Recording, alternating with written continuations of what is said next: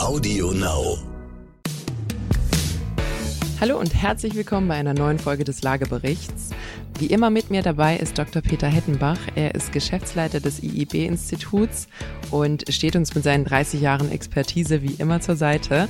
Mein Name ist Katharina Ivankovic. Ich bin ebenfalls in der Geschäftsleitung des IIB-Instituts und freue mich hier für euch, Peter, sein Wissen aus der Nase zu ziehen. Wir haben heute ein spannendes Thema, nämlich setzen wir uns mit dem Thema Klimaschutzgesetz auseinander. Da gab es ja in der letzten Zeit einige Änderungen und die würden wir jetzt aus der Immobilienbrille gern für euch beleuchten. Hallo, hier ist Amias Haptu mit einer Botschaft des heutigen Werbepartners Lenovo zum Thema IT-Security. Durch steigende Cyberkriminalität entstehen Schäden in Milliardenhöhe. Um Ihr Unternehmen vor Angriffen auf Ihre Daten zu schützen, bietet die Sicherheitsplattform ThinkShield von Lenovo ein flexibel anpassbares Portfolio.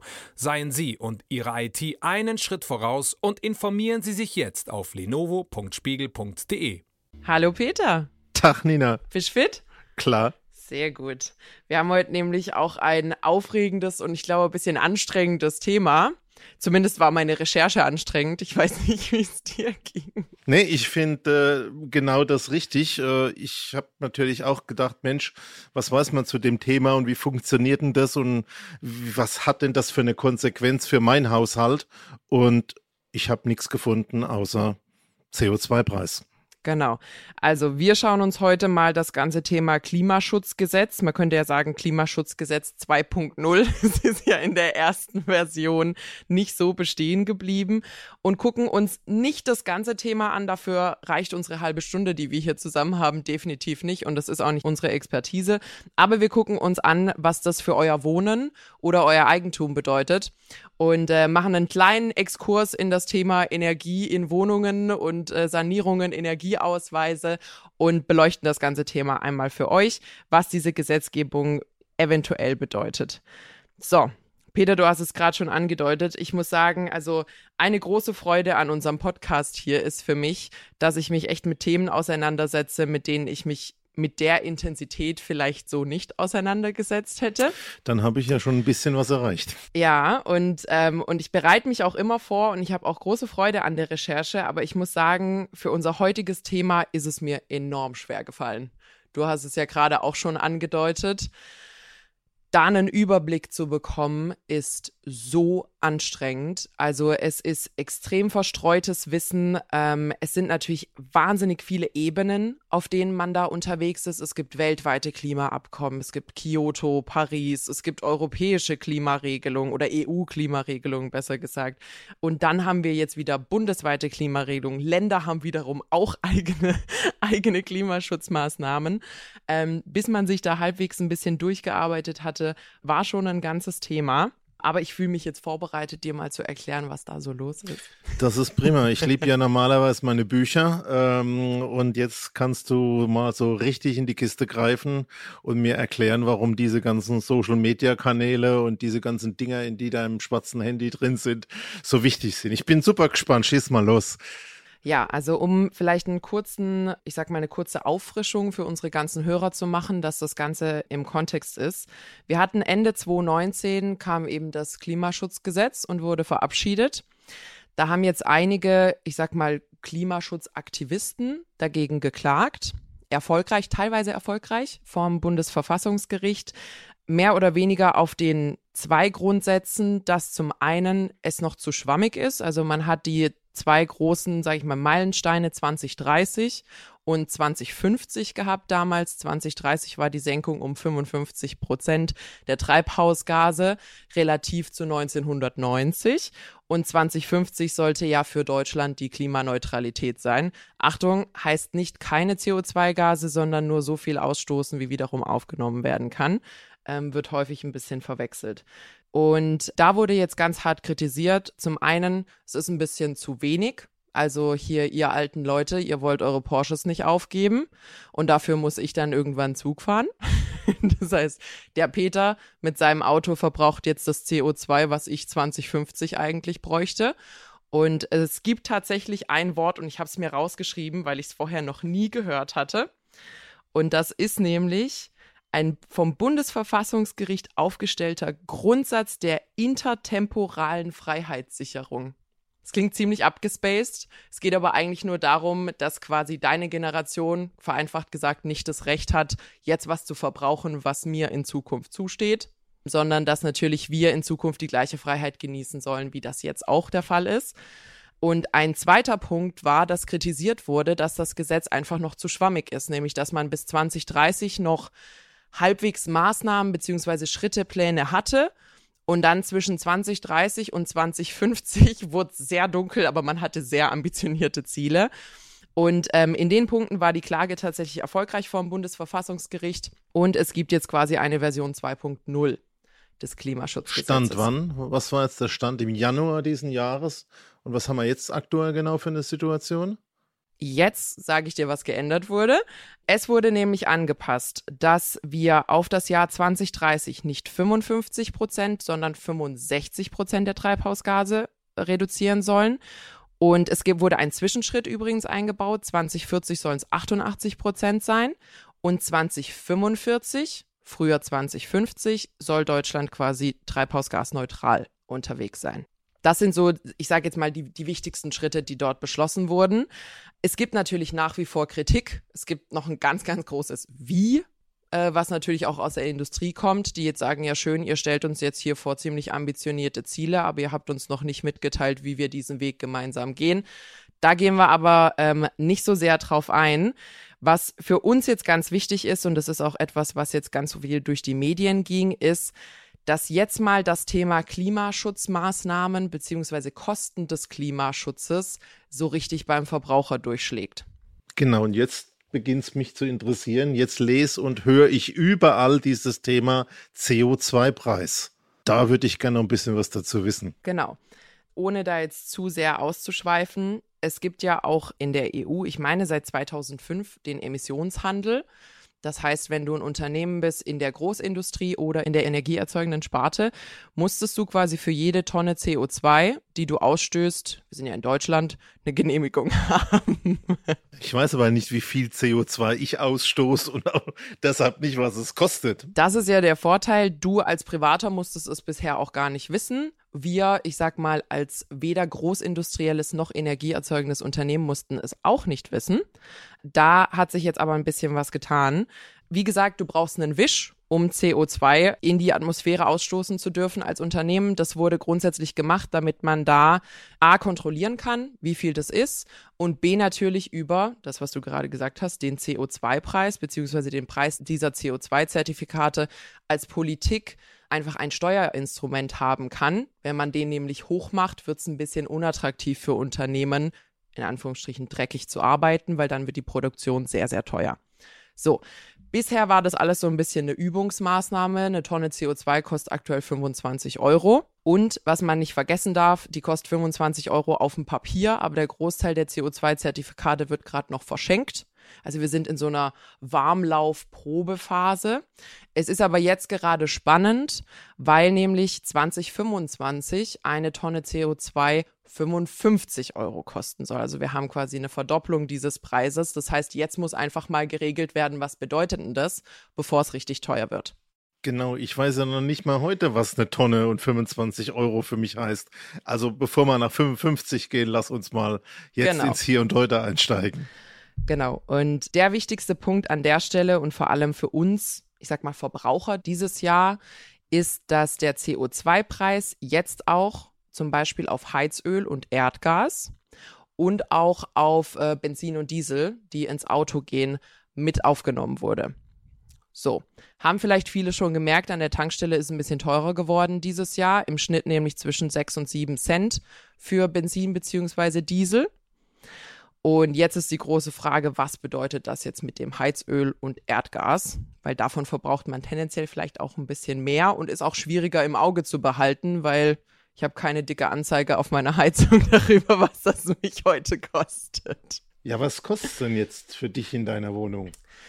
Das ist eine sehr, sehr gute Frage. Wenn man da recherchiert, und da habe ich mich auch sehr geärgert, dann findet man sowas wie, kostet dich im Jahr 2021, wenn du mit Öl tankst, 7 Cent mehr pro Liter. So, Peter. Ja, ist jetzt für mich sehr, sehr greifbar, sehr, sehr pragmatisch. Genau. Ähm, Dachte wie, ich mir nämlich auch. Wie viel Liter sind es denn so das, am ähm, Tag oder im Jahr oder auf dem Quadratmeter oder pro Person? genau darum geht's. Also das war die Angabe, die man überall gesehen hat. Und ich habe es mir auch gesehen. Ich so, ja, Liter. Was, also ich wohne allein auf 55 Quadratmetern. Ich glaube, das ist so ein alleinstehenden Standard in Deutschland. Und dann dachte ich mir, gut, also wie viel Liter verbraucht meine Heizung? 50, 100, 150, 500, 2000? Also ich hatte wirklich keine Ahnung. Und ähm, da gibt es natürlich ein nettes Instrument bei Wohnungen, das nennt sich Energieausweis, der einem im besten Fall mitteilen sollte, was für einen Energieverbrauch oder Bedarf bessermaßen die Wohnung hat. Jetzt habe ich mir diesen Energieausweis angeschaut. Den kriegt man übrigens vom Vermieter. Also einmal an alle unsere Hörer, den äh, sollte man eigentlich vom muss muss man vom Vermieter erhalten, sollte man auch schon vor Einzug erhalten. Könnt ihr also gerne einmal anfordern bei eurem Vermieter, muss grundsätzlich vorhanden sein. Und jetzt stand da Peter in meinem Energieausweis 150 Kilowattstunden pro Quadratmeter pro Jahr. Und ich hatte Liter. Und ich war wieder zurückversetzt in die achte Klasse Physik, wo man Einheiten hatte, die nicht zusammenpassen und musste mich da jetzt irgendwie zurechtfinden. Aber Zahlen, Daten, Fakten sind ja mein Ding. Aber jetzt Genau. halten wir erstmal fest, du hast für dich alleine 55 Quadratmeter. Mhm. Totaler Luxus. Ich, Familie, 55 Quadratmeter pro Person, kommt gar nicht in Frage. Also du hast da einen höheren Lebensstandard wie ich. Also bin ich per se wahrscheinlich schon mal sparsamer wie du. Zumindest bei meinem CO2-Preis. Aber jetzt gucken wir mal an. Das Thema mit dem Energieausweis, das kenne ich. Und Kilowattstunden kenne ich auch. Und Physikstunden kenne ich auch noch. und äh, ich habe ja mal Bauingenieurwesen studiert und die Grundvorlesungen Physik und Mathe kenne ich auch noch. Und da es alles für mich zu kompliziert und äh, zu undurchsichtig war, habe ich mir einfach eine wichtige Zahl gemerkt und die heißt, wenn du von 10 Kilowattstunden pro Quadratmeter und Jahr ausgehst oder von 10 Kilowattstunden Energie, dann entspricht das etwa einem Liter Heizöl. Also umgedreht, in einem Liter Heizöl hast du etwa 10 Kilowattstunden Energie. Ich weiß, dass das ein bisschen detaillierter zu betrachten ist, aber so ganz grob geschätzt, das mache ich ja gern, liegt man da beim Faktor 10 und ich weiß, dass das beim Erdgas pro Kubikmeter etwa gleich liegt. Also äh, das müssten wir jetzt fast alleine zusammen hinkriegen. Ein Liter. Heizöl, 10 Kilowattstunden. Und jetzt gehen wir nochmal in deinen Energieausweis. Nochmal zum Thema ist Pflicht. Mhm. Gibt zwei Sorten von Energieausweisen. Eines ist der sogenannte Bedarfsausweis ähm, und das andere ist der Verbrauchsausweis. Die haben zwei ganz unterschiedliche Ansätze. Der Bedarf ist theoretisch und sagt was, wie deine Dämmstoffe, deine Baustoffe sind und aber nichts über den Verbrauch und der Verbrauch sagt halt was über den Bewohner aus und nichts über die Baustoffe. Also aus beiden wird irgendwie so zusammen was ganz Gutes. Aber natürlich kommt es extrem drauf an, wie Ihre Wohnung benutzt wird. Und ich würde mal jetzt äh, den Verbrauch bei dir anpacken. Ähm, also wie viel Liter Heizöl rechnest du jetzt bei dir in der Wohnung? Genau, also wir haben gerade von dir erfahren, ein Liter Heizöl bringt 10 Kilowattstunden Energie. Ich brauche 150 Kilowattstunden pro Quadratmeter. So. Und ja, Und ja, genau, richtig. Das heißt, äh, ich werde jetzt erstmal meine Kilowatt, meinen Energiebedarf an der Stelle, wir nennen es jetzt mal Bedarf, meinen Energiebedarf ausrechnen.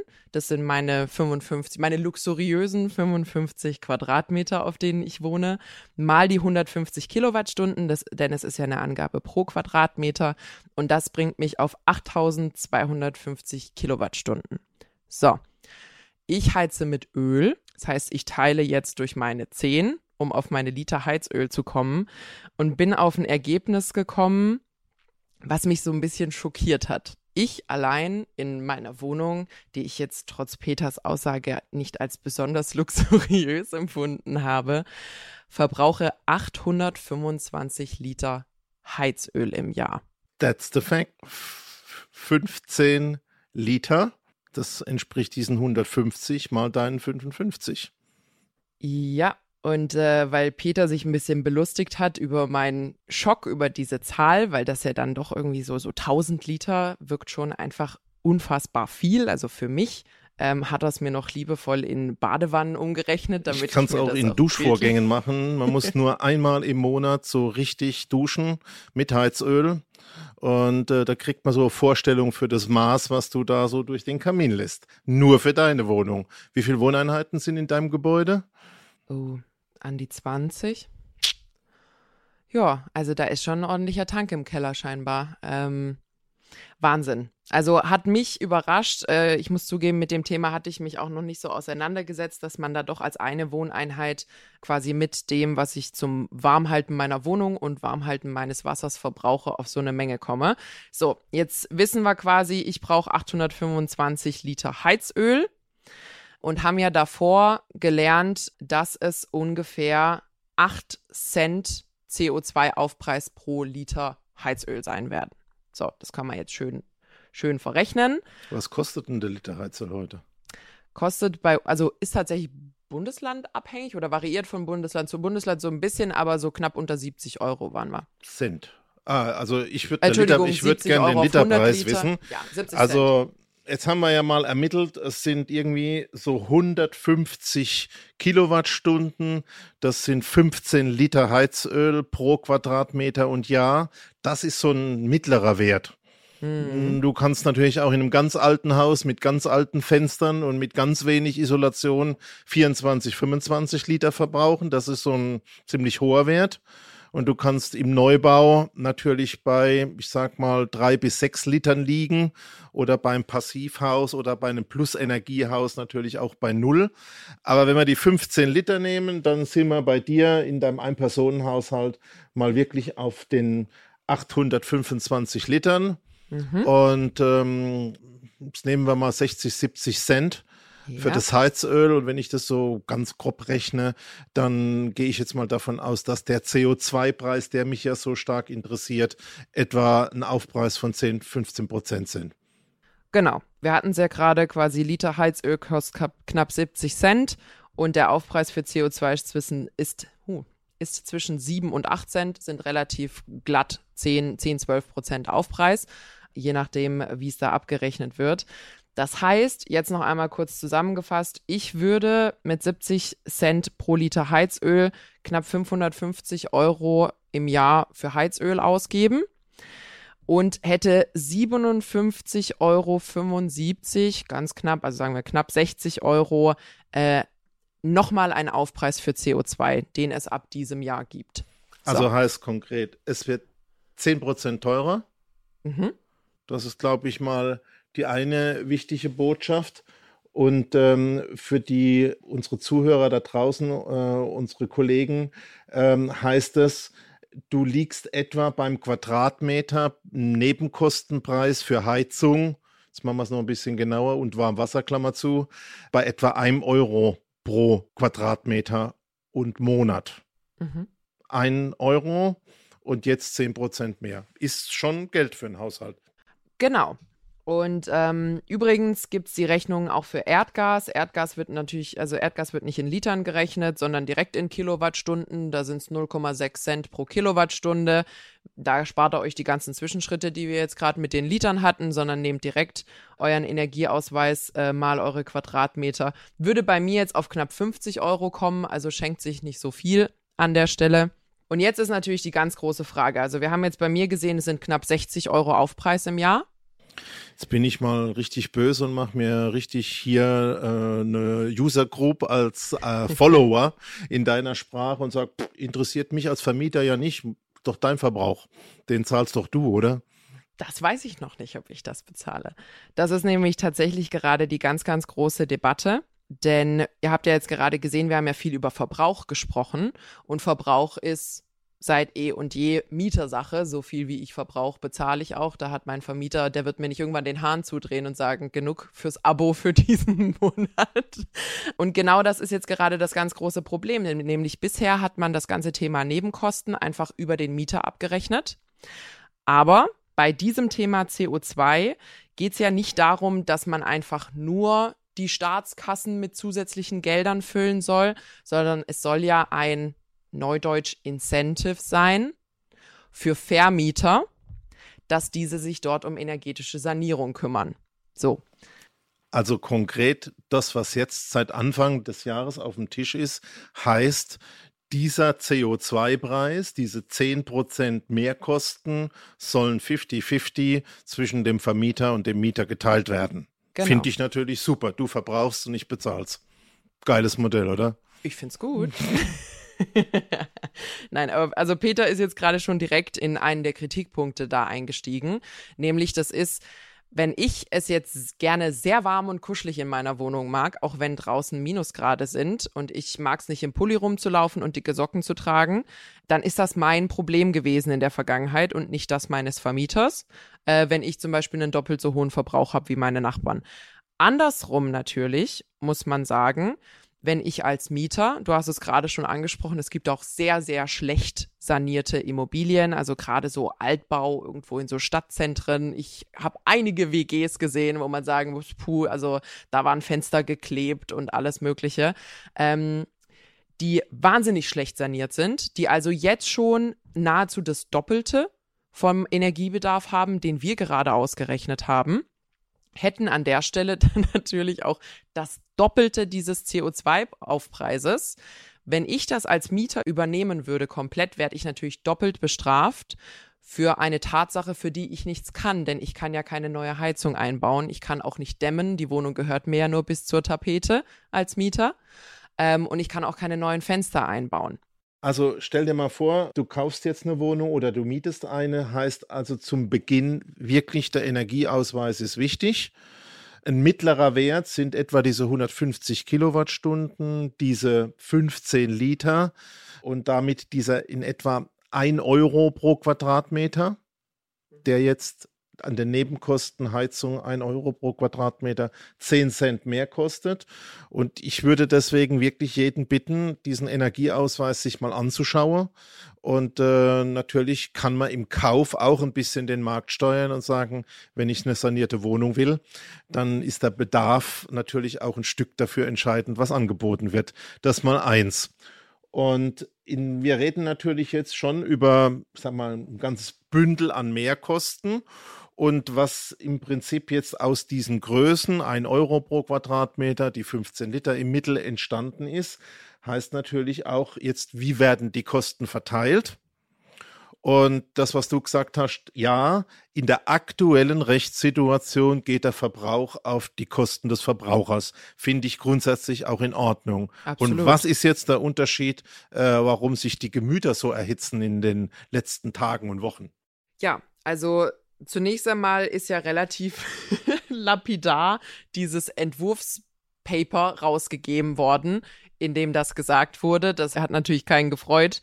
Und das ist jetzt das erste Achtung, Mal. Gesagt wurde jetzt, glaube ich, 50-50.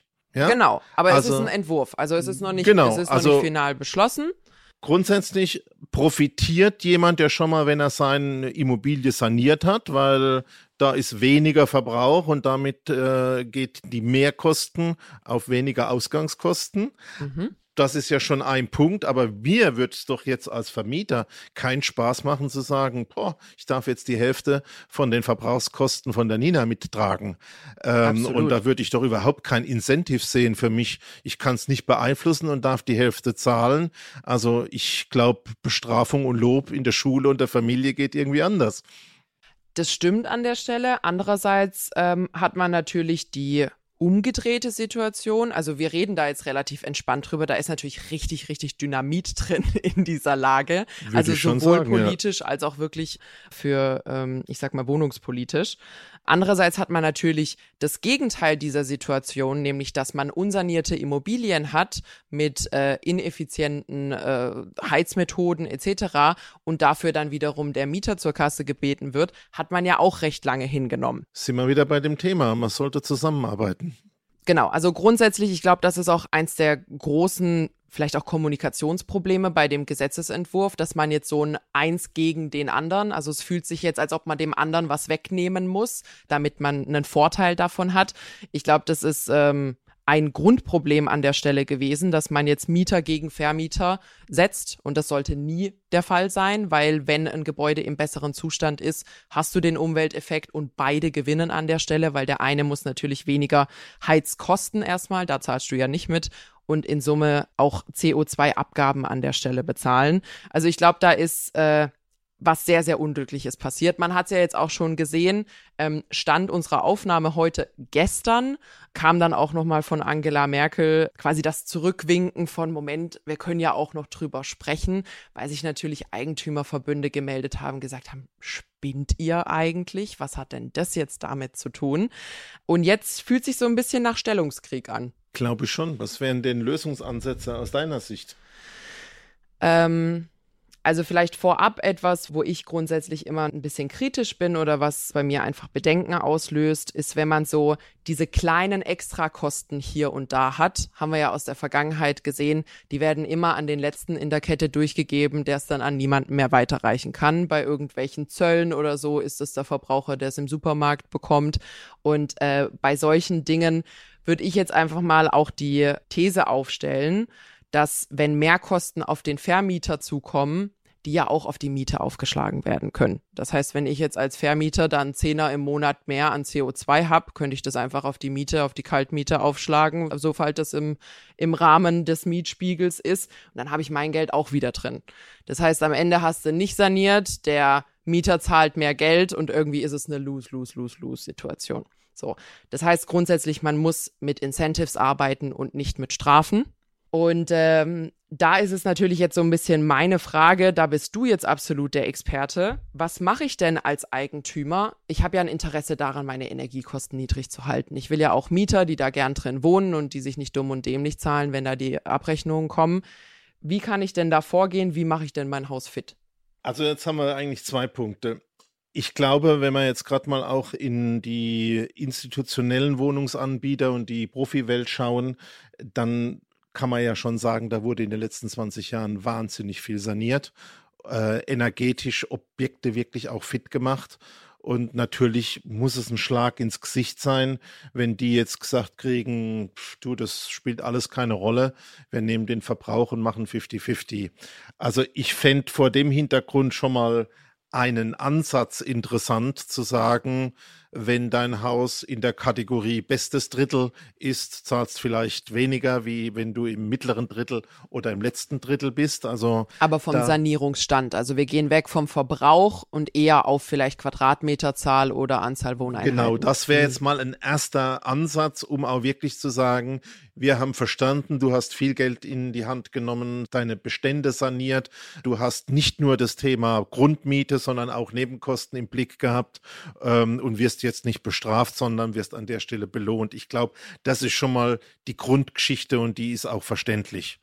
Und im zweiten Punkt ist jetzt, wie kommt man denn zu Sanierungen im Bestand? Und jetzt sind wir auch mal wieder an dem Thema, du kaufst eine Wohnung. Neubau haben wir jetzt verstanden, ist in den Big Seven Städten schweineteuer. Kann man ja auf die Idee kommen, Bestand zu kaufen.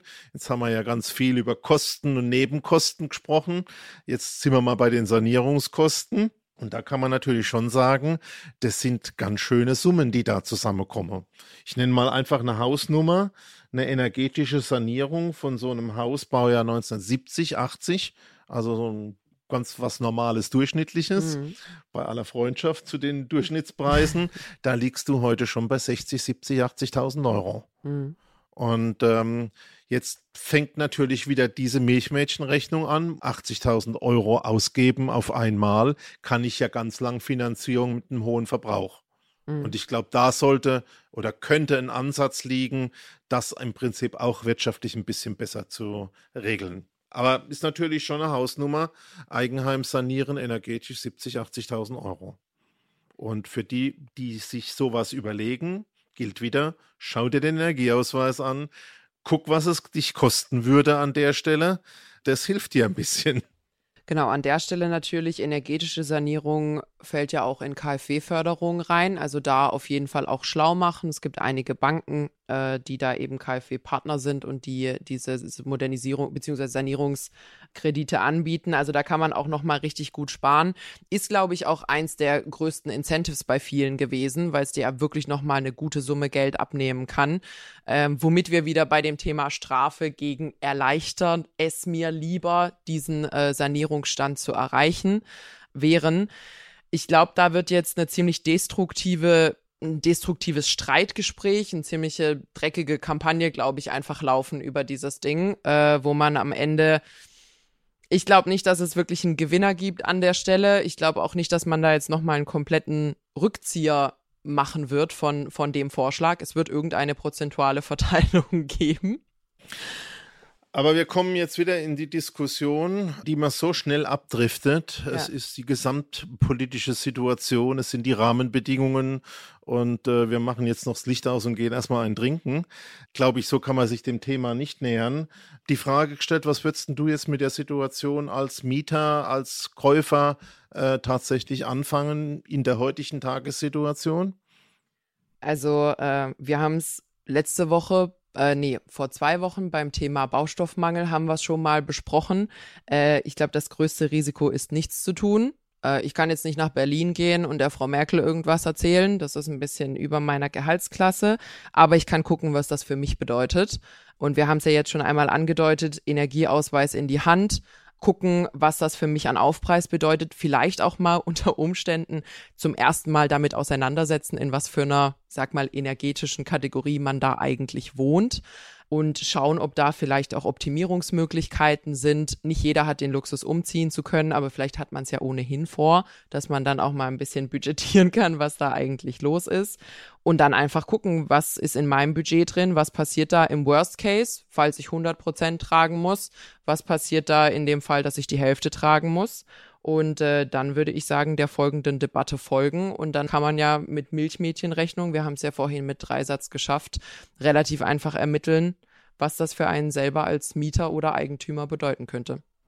Genau, das habe ich jetzt mitgenommen, etwa die 10 Cent Heizkosten pro Quadratmeter und Monat mehr.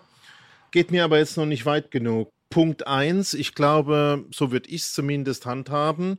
Wenn ich jetzt eine Wohnung aussuchen würde, ist bei mir zumindest im Kopf jetzt das Thema Energie eine ganze Position höher gekommen. Absolut. Also jetzt würde ich wirklich mal sagen, wenn ich zwei Angebote hätte, egal ob es Kauf oder Miete ist, dann würde ich das Thema Energie auf jeden Fall mehr in die Entscheidung mit einbeziehen wie bisher. Und zwar anhand vom Energieausweis. Achtung, gibt die zwei. Das Thema Bedarf ähm, oder das Thema Verbrauchsausweis muss man ein bisschen aufpassen.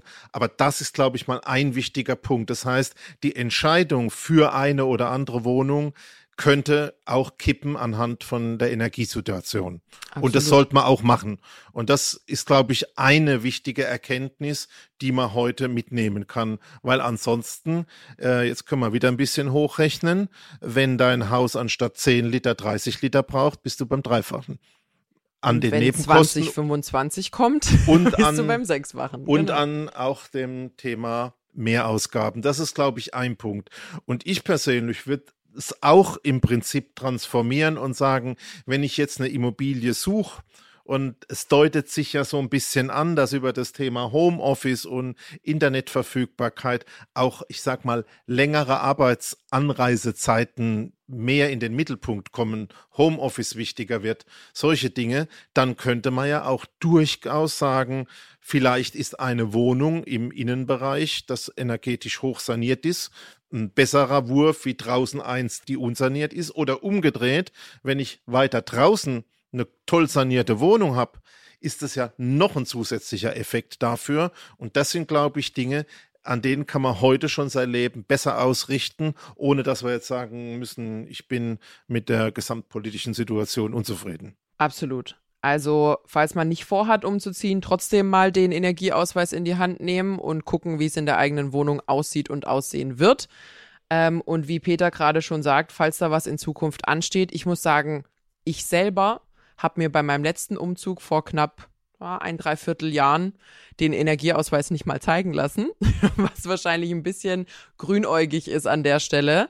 Ähm, aber ich kenne es auch von vielen meiner Freunde. Man hat natürlich nicht immer die Wahl. Man möchte nicht der schwierige Interessent sein. Aber wenn man langfristig plant, ist das natürlich inzwischen einfach ein bedeutender Kostenfaktor, der da auf einen zukommt, den man da im Budget nicht einfach außer Acht lassen kann.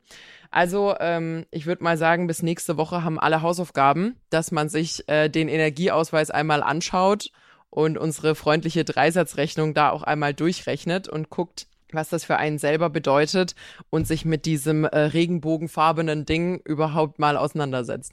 Abschließender Punkt. Energieausweise sind also Pflicht bei Vermietung und Verpachtung und haben eine Geltungsdauer von zehn Jahren. Also wenn man sich das Ding anschaut, auch mal unten aufs Datum gucken. Ich kenne schon viele Ausweise, die älter wie zehn Jahre sind. Alles klar, ist notiert. Das ist es eigentlich von meiner Seite. Dann bin ich auch am Ende. Psychisch, nee, äh, mit unserem Podcast und wie immer auf eine gute Zukunft mit Immobilien. Ja, vielen Dank auch von mir. Ich glaube, es wird zu dem Thema bestimmt noch Updates geben. Da wird sich noch einiges entwickeln. Wir halten euch da auf dem Laufenden. Und ihr findet uns wie immer jeden Mittwoch bei AudioNow und allen Plattformen. Ich danke euch vielmals fürs Zuhören. Falls ihr uns was mitteilen wollt, findet ihr uns auch auf Instagram. Und ansonsten bis kommende Woche. Bis dann. Ciao.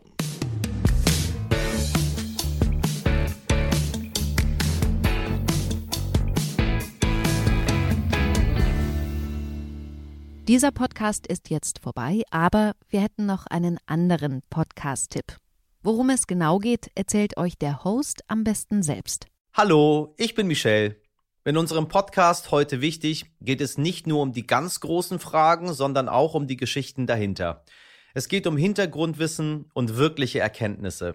Dazu spreche ich mit handverlesenen Journalistinnen, mit Spitzenpolitikerinnen und auch mal mit meinem Opa. Wir wollen, dass ihr fundiert und informiert in den Tag startet. Hört doch mal rein, heute wichtig, auf Audio Now und überall, wo es Podcasts gibt. Audio Now.